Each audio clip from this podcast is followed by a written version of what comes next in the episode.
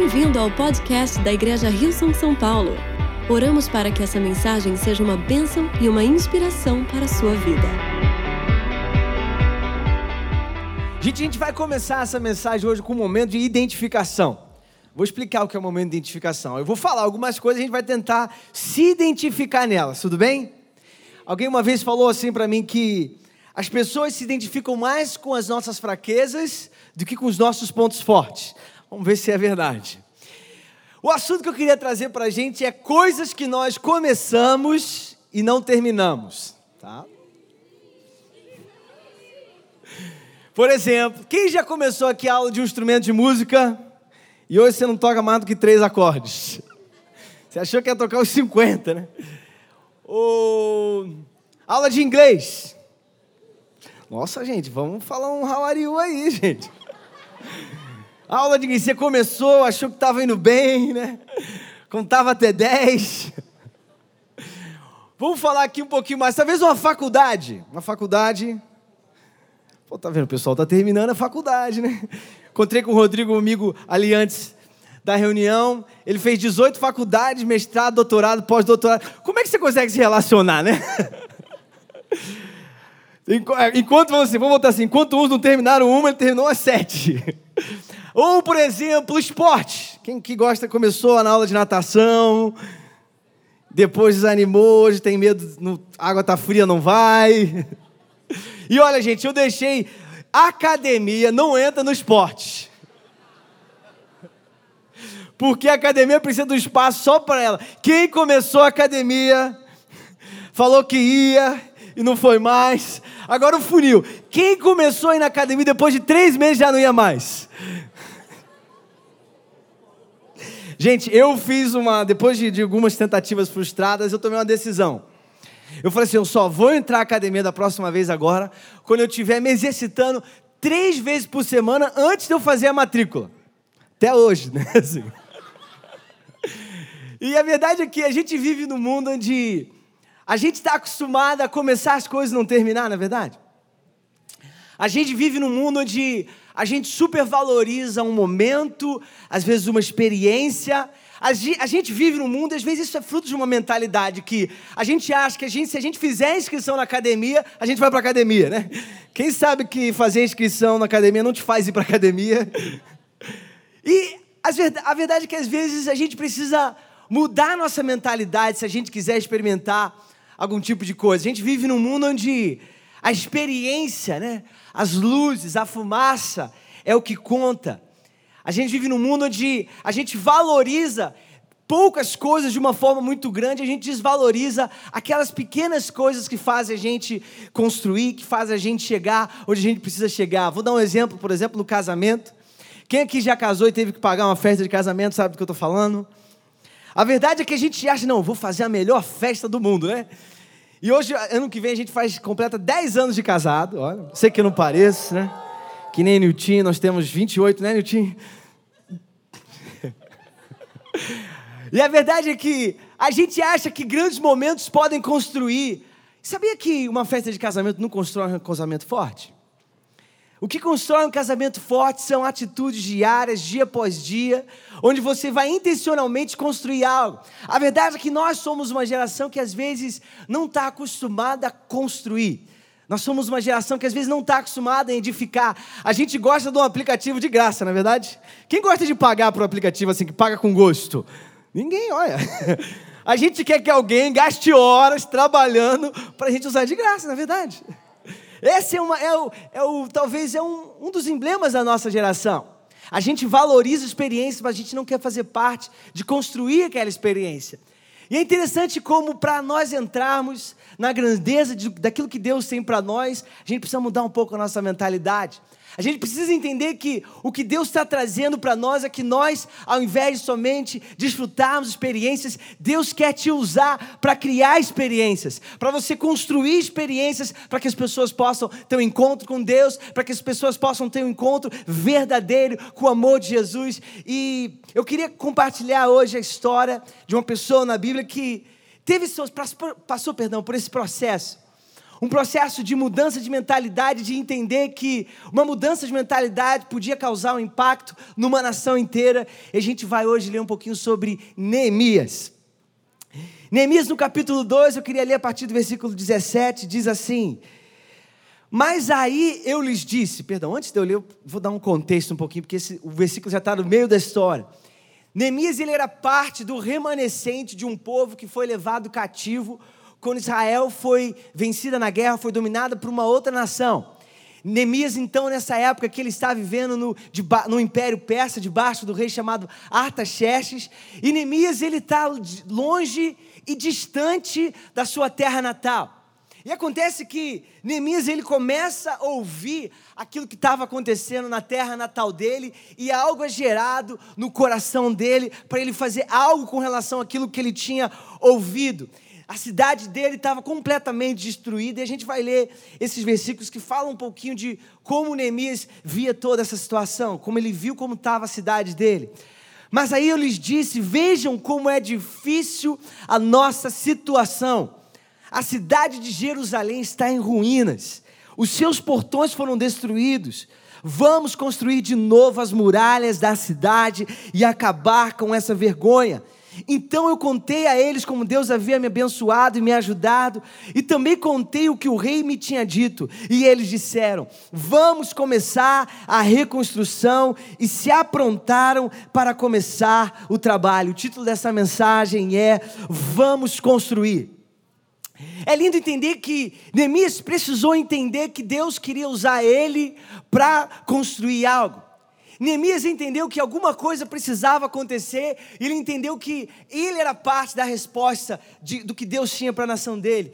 E no pouquinho, voltando um pouquinho na história, a Bíblia fala logo no capítulo 1 do livro de Neemias como Neemias ele ouviu falar sobre aquilo que estava acontecendo e e no, em Neemias, no capítulo 1, versículo 3 e 4, descreve como foi a reação dele.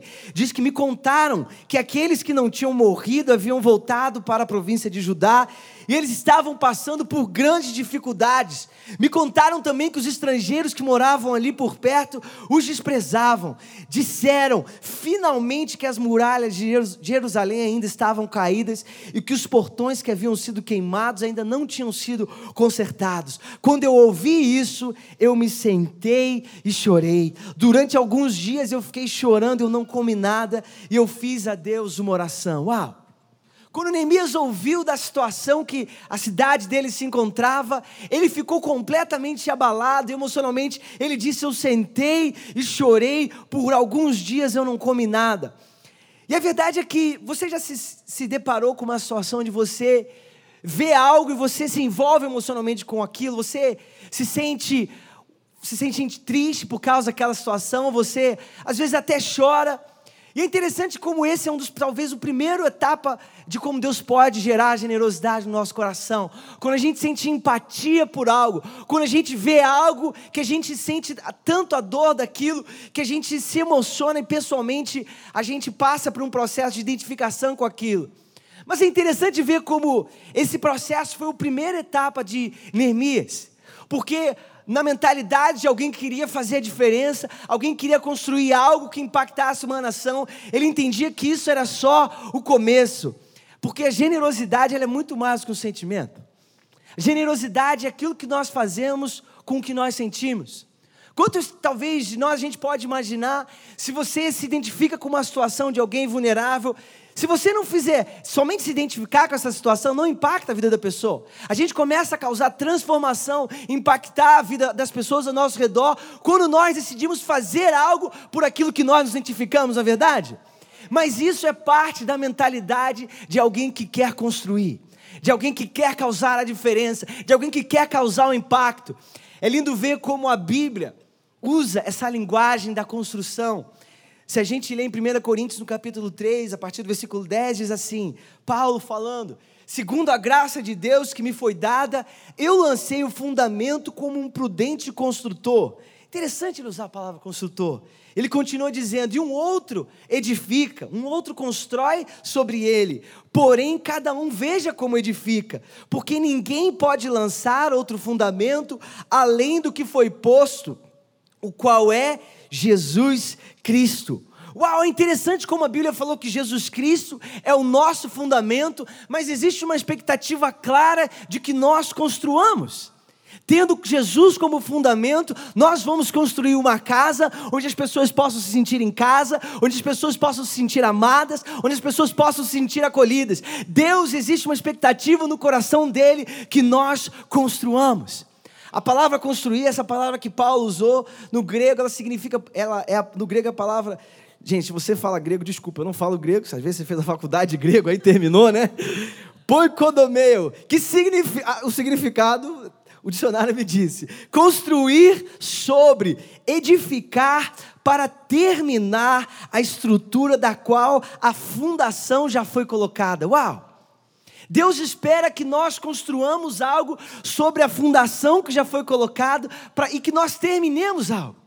É interessante ver como existe uma expectativa da Bíblia que nós tenhamos uma mentalidade de um construtor. A primeira coisa que Neemias fez quando ele ouviu, ele se identificou, ele chorou, ele se, emocionalmente se envolveu. Logo depois, a gente lê no versículo 11 do capítulo 1 que Neemias fala um pouquinho qual era a posição dele. Ele diz: Nesse tempo eu estava encarregado de servir vinho ao rei. Eu amei a forma como está colocado na Bíblia. Nesse tempo eu estava encarregado, que me dá a entender que existe tempo para as coisas na nossa vida. Neemias falou: nesse tempo estava encarregado para isso, mas talvez ele deixou aberto. Em algum outro tempo estaria encarregado de uma outra coisa. E o que a gente vai ver, na verdade, é que Neemias estava do lado direito do rei. Neemias ele tinha uma posição de influência. Neemias tinha uma posição confortável, mas ele vendo algo, ele se identifica com isso, ele se emociona com aquilo e ele entende que ele poderia ser parte da resposta. A Bíblia fala que em determinado momento, Neemias chega na presença do rei, no capítulo, versículos 3 e 4, perdão, esse eu já li. No versículo, capítulo 2, versículo 1 a 3 diz: Um dia, quando o rei estava jantando, eu peguei o vinho e o servi. O rei nunca me havia visto triste. Uau, isso fala algo sobre o espírito de Neemias, na é verdade? E por isso ele perguntou: Por que você está triste? Você não está doente portanto deve estar se sentindo infeliz. Então, Neemias diz: Eu fiquei com muito medo e respondi. Uau! Eu amo essa frase também porque diz que Neemias ficou com muito medo, mas mesmo assim ele respondeu. Você sabia que todos nós temos medos? Ah. Todos nós estamos diante de situações que às vezes você pensa, tudo bem, mas como isso vai continuar? Como isso vai acontecer? Medo é normal. Não sei se talvez você sentir anormal por sentir medo. Todos nós temos medos. Mas é interessante que, como Neemias, não deixou que o medo paralisasse ele. A Bíblia diz que, mesmo tendo medo, Neemias respondeu. Você sabia que para cada medo que existe no seu coração, Deus tem um passo para você?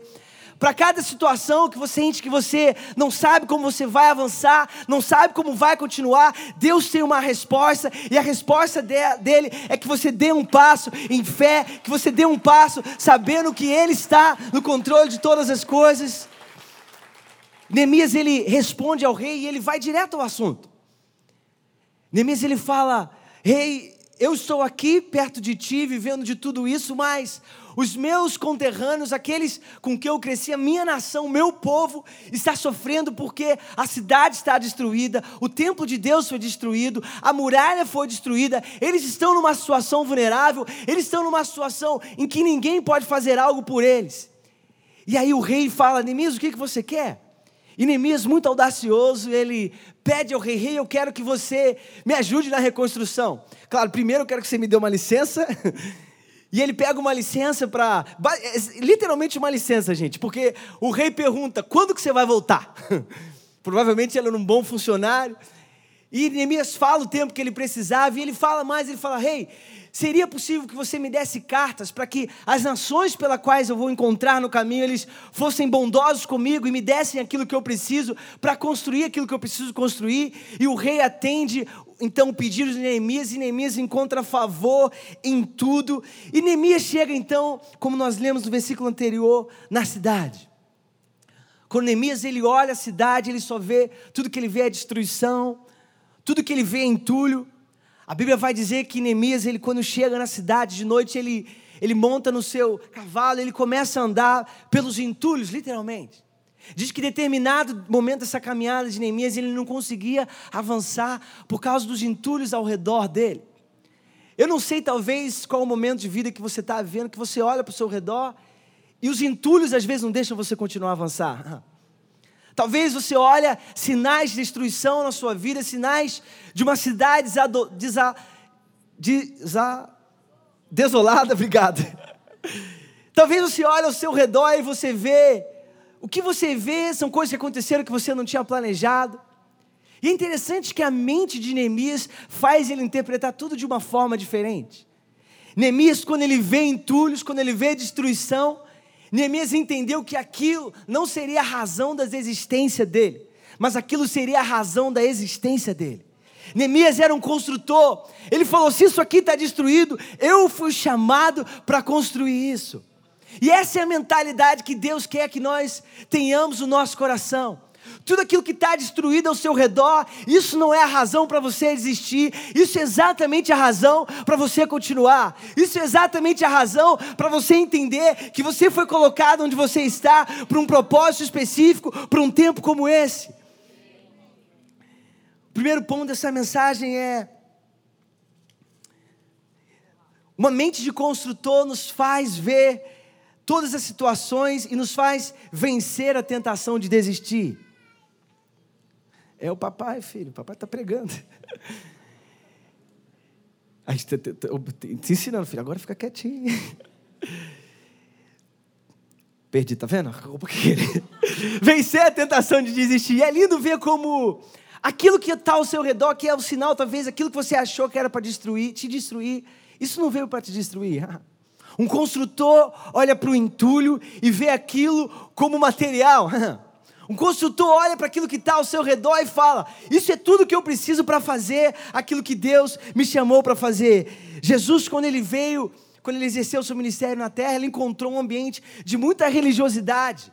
Jesus encontrou pessoas que pegaram a lei de Deus, que tinha tudo para ser, que tinha melhor intenção para o homem, e, Jesus, e aqueles religiosos transformaram aquilo em algo que gerava condenação. E no meio disso tudo, Jesus falou algo em Mateus, no capítulo 16, no versículo 18. Jesus falou assim: Essa é a pedra sobre a qual eu vou edificar a minha igreja. Uma igreja tão exuberante e tão cheia de energia que nem as portas do inferno serão capazes de obstruir o seu avanço. No meio de algo religioso, de uma sociedade completamente que tinha entendido errado as coisas que Deus Deus tinha falado para o povo, Jesus viu uma igreja exuberante, Jesus viu uma igreja cheia de energia, Jesus viu uma igreja que nem as portas do inferno seriam capazes de destruí-la. A história continua e diz que em determinado momento Neemias ele começa a enfrentar uma oposição muito forte. Neemias começa a enfrentar uma oposição de pessoas que não queriam que ele fizesse aquilo que ele estava fazendo. E no capítulo 2, versículo 19, diz assim: Sambalate, Tobias e um árabe chamado Gesem souberam do que nós estávamos fazendo. E eles começaram a rir e a caçoar de nós e disseram: O que é que vocês estão fazendo? Vocês vão se revoltar contra o rei? Olha que eles começaram a inventar coisas. Jesus estava, Jesus não, Neemias estava construindo uma muralha e eles estavam falando: vocês estão querendo se revoltar contra o rei, porque aqueles que vêm ao seu redor que não vão te ajudar, eles sempre vão criar mentiras para tentar te abalar. O, o que vocês estão fazendo? Vão se revoltar contra o rei? E eu respondi: O Deus do céu nos dará sucesso. Nós somos servos dele e vamos começar a construir. Vocês, mas vocês não podem ser donos de nenhuma propriedade em Jerusalém e não têm nenhum direito de cidadãos e não têm nenhuma parte nas tradições religiosas do povo de Israel.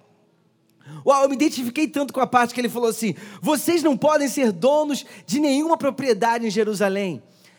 A gente vive numa cidade muito, é, muito grande e muito cara. Para nós fazermos aquilo que nós acreditamos como igreja, custa muito dinheiro.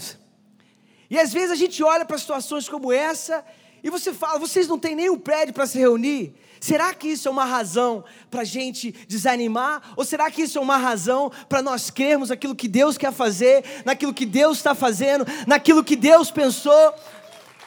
Quando Deus olha para nós, Deus não vê quatro paredes, um teto que abre e uma plataforma iluminada. Deus vê cada um de nós. Porque é com isso que Deus está preocupado. A nossa geração se preocupa com a experiência, que é algo Graças a Deus nós temos isso tudo que nos faz ter um bom encontro com Deus. Mas Deus se preocupa com aquilo que Ele está construindo no nosso coração. Às vezes nós nos a nossa geração pode se preocupar com aquilo que está na plataforma, mas Deus se preocupa com aquilo que está aqui embaixo, com todos nós. A igreja que Deus está construindo não é essa aqui em cima, é essa aqui embaixo. É isso que Deus quer construir. É isso que Deus vê, olha para nós dia após dia Deus não está preocupado se a luz está azul, se a luz está amarela. Deus está preocupado em como o nosso coração está quando a gente vai ouvir aquilo que Ele quer falar para a gente, com a direção que Ele quer dar para nós. Quando Deus olhou talvez para aquela cidade, talvez em ruínas, Deus não estava talvez preocupado com a muralha em si, Deus estava preocupado com as pessoas que poderiam se reunir naquela cidade, com as pessoas que estariam acolhidas, protegidas, sendo cuidadas por causa de uma muralha. Quais são as muralhas que nós precisamos construir hoje para que as pessoas possam se sentir protegidas, para que as pessoas possam se sentir cuidadas, para que as pessoas possam se sentir amadas? Talvez essa muralha é um prédio. Talvez essa muralha é um lugar onde como esse, onde nós podemos nos reunir e vai vir do nosso coração construir, criar espaço, criar recursos para que nós possamos nos reunir. É lindo ver, como nós lemos em Coríntios, que Paulo falava, nós edificamos e construímos sobre o fundamento. O que, que nós estamos construindo na nossa vida sobre o fundamento de Jesus? Jesus é o fundamento, Jesus é onde nós começamos. E a partir dele, ele quer trazer uma vida cheia, de, exuberante, como ele falou, ele quer construir uma igreja cheia de vida. E, a, e ele conta conosco para que nós construamos essas muralhas. Vamos construir. É lindo ver como talvez Neemias estava diante daquela situação. Neemias, ele não tinha os recursos para construir aquilo que ele tinha no coração dele. Neemias, ele tinha limitações. O que Neemias tinha no coração dele era fé e a certeza de que se ele se posicionasse, se ele desse o passo, se ele avançasse, Deus faria aquilo que Deus queria fazer, porque quem queria construir aquela muralha era Deus. Quem quer construir a igreja é Jesus Cristo. O nosso pastor falou no domingo passado que na semana passada encerrou o nosso porte da Austrália. E às vezes a gente pode ouvir isso, ah, então significa que a gente está bem? Mais ou menos. significa a gente está na direção certa. Mas existe só, só uma coisa que pode nos levar a entrar em tudo aquilo que Deus tem para nós. E esse programa tem duas letras, chama fé. Fé. Fé de que aquilo que nós estamos fazendo é construindo a igreja de Deus. Fé que Deus é o maior interessado em que nós possamos estar forte, com as nossas muralhas fortes, para que Ele possa fazer aquilo que só Ele pode fazer, que é tocar no coração das pessoas, que é amar as pessoas, que as pessoas encontrarem um propósito, um senso de grandeza, encontrarem salvação naquilo que Ele está fazendo. É interessante que quando Neemias ele estava construindo, nós lemos esse versículo, e esse versículo tinha tudo para desanimar o coração de Neemias. E esse segundo ponto dessa mensagem que nós podemos aprender sobre a mentalidade de alguém que está construindo é que nós precisamos vencer a frustração de desanimar ou vencer a frustração do desânimo. As críticas, as oposições, talvez experiências de frustração, esgotamento, elas não são uma arma para te desanimar, mas elas são a confirmação de que você está no seu propósito e a força para você se levantar como nunca antes. Você sabe o que, que Neemias respondeu quando ele ouviu as críticas? Ele falou assim: Nós continuamos a reconstruir as muralhas e logo elas já estavam na metade da sua altura total, porque o povo estava animado para trabalhar. Uau!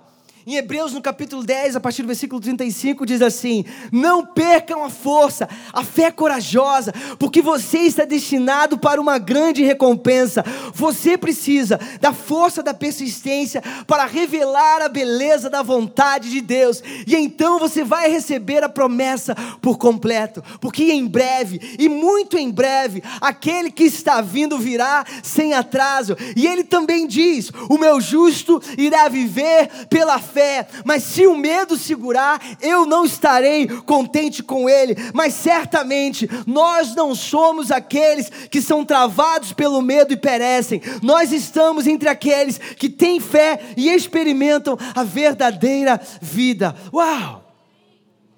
Nós estamos entre aqueles que têm fé e vão dar um passo. Nós estamos aqueles que têm fé e vão continuar entrando em tudo aquilo que Deus preparou para nós. E é lindo ver que tudo isso começou quando Neemias decidiu ser a resposta para as orações dele para Deus. Talvez quando nós pensamos no impacto ao nosso redor, a mente de um construtor sempre vai pensar da seguinte forma: eu sou a resposta para aquilo que eu estou pedindo. Eu, de alguma forma, vou ser parte disso. Eu vou me envolver. Eu quero ser parte. Eu acho lindo. E essa semana, essa história me provocou muito como se Neemias estivesse escolhido dar um passo para trás. Aquilo tinha influenciado, impactado uma nação inteira. Deus não tem um plano B. Deus só tem o um plano A. E o plano A de Deus é você. O plano A de Deus é quando nós entendemos aquilo que Ele está preparando para nós, aquilo que Ele quer fazer ao nosso redor, e nós dizemos: Deus, eu estou aqui para tudo aquilo que você está preparando para mim. Eu lembro que, determinado momento da minha jornada, eu estava trabalhando no emprego e eu entendi que Deus queria que eu desse um passo uma outra direção. E eu pedi demissão, comecei a estudar, fui fazer uma faculdade. Na verdade, eu fazia duas faculdades ao mesmo tempo. Se você quer um conselho, não faça isso. Um dia eu cheguei na secretaria da faculdade e a pessoa que estava me atendendo, ela, ela falou assim: Olha, você é Rafael, né? Ah, peraí, que alguém deixou aqui alguma coisa para você. Eu falei: Presente, né, gente, né? E aí ele veio e me, trou me deu uma Bíblia. Só que, gente, eu, era um, não era uma faculdade cristã, era uma faculdade secular, não tinha. Eu falei: Alguém me deu uma Bíblia. E quem deixou essa Bíblia para mim? Eu não sei, alguém deixou aqui e pediu para eu entregar para um Rafael. Aí eu abri, era uma Bíblia que tinha assim numa coluna inglês e na outra português. E na época eu nem falava inglês. Na época eu usei a Bíblia para começar a estudar inglês. Mas lá na frente, naqueles momentos que a gente precisava tomar decisões de olhar para trás e talvez largar tudo para trás e morar num país que só falava inglês, aquilo foi um sinal. Um sinal de que Deus estava para fazer algo e que Ele iria usar aquilo. Eu não sei qual é o seu momento da sua jornada, mas eu queria te falar que, independente da posição que você está hoje, Deus vai usar aquilo que está nas suas mãos para trazer o impacto daquilo que Ele quer fazer. Não importa, você talvez. Isso não é sobre se tornar um pastor, isso é sobre se, ser, se tornar quem Deus quer que você se torne. Neemias, ele, é lindo ver que existe uma divisão na Bíblia entre Neemias e Esdras. Esdras, ele era um doutor da lei de Deus. Ele era um estudioso, ele era um sacerdote. Neemias não era nada disso. Neemias era alguém que entendia que Deus pode usar qualquer pessoa para aquilo que ele está construindo e para a glória dele. E o último ponto dessa mensagem é uma mente de construtor vai vencer a mentira da condenação. No capítulo 8 de Neemias, a partir do versículo 9, diz assim: depois que eles terminaram a muralha, eles começaram a ler a lei de Deus. E diz que quando eles ouviram a leitura da lei, eles ficaram tão comovidos que eles começaram a chorar. Então Neemias, o governador, e Esdras, o sacerdote mestre da lei, e os levitas que estavam ali explicando a lei, disseram a todo o povo: Este dia é sagrado para o Senhor, o nosso Deus, e por isso vocês não devem se lamentar nem chorar. Vão agora para casa e façam uma festa, repartam a sua comida e o seu vinho com quem não tiver nada preparado. Este dia é o dia sagrado para o nosso Deus, portanto, não fiquem tristes alegria que o Senhor dá fará com que vocês fiquem fortes. Quando eles começaram a ler a lei de Deus e ver o quanto eles estavam distantes daquilo que Deus tinha para eles, ao invés de ficar tristes, o profeta falou: Hoje é o dia de vocês se alegrarem, porque a alegria de Deus vai tornar você mais forte e vai fazer com que você se torne quem aquilo que Ele quer que você seja. Nenhuma condenação do seu passado, nenhum erro do seu passado pode te tirar daquilo que Deus está preparando para você você. A condenação sempre vai tentar te limitar ou limitar aquilo que Deus quer fazer através de você, mas a liberdade que Deus tem para você vai te levar a novos níveis que você nunca pensou que Deus poderia te usar dessa forma. Deus quer te usar naquilo que Ele está fazendo. Em Efésios, no capítulo 3, a partir do versículo 19, diz assim: Não é maravilhoso Vocês já não vivem andando sem destino como exilados. Talvez a gente pode até entender que esse texto está fazendo uma menção daquelas pessoas que estavam sem uma nação, sem uma cidade, sem um templo. Este reino de fé agora é a casa de vocês, a sua própria terra. Vocês não são mais estrangeiros nem gente de fora. Vocês pertencem ao reino com todos os direitos que o nome cristão permite.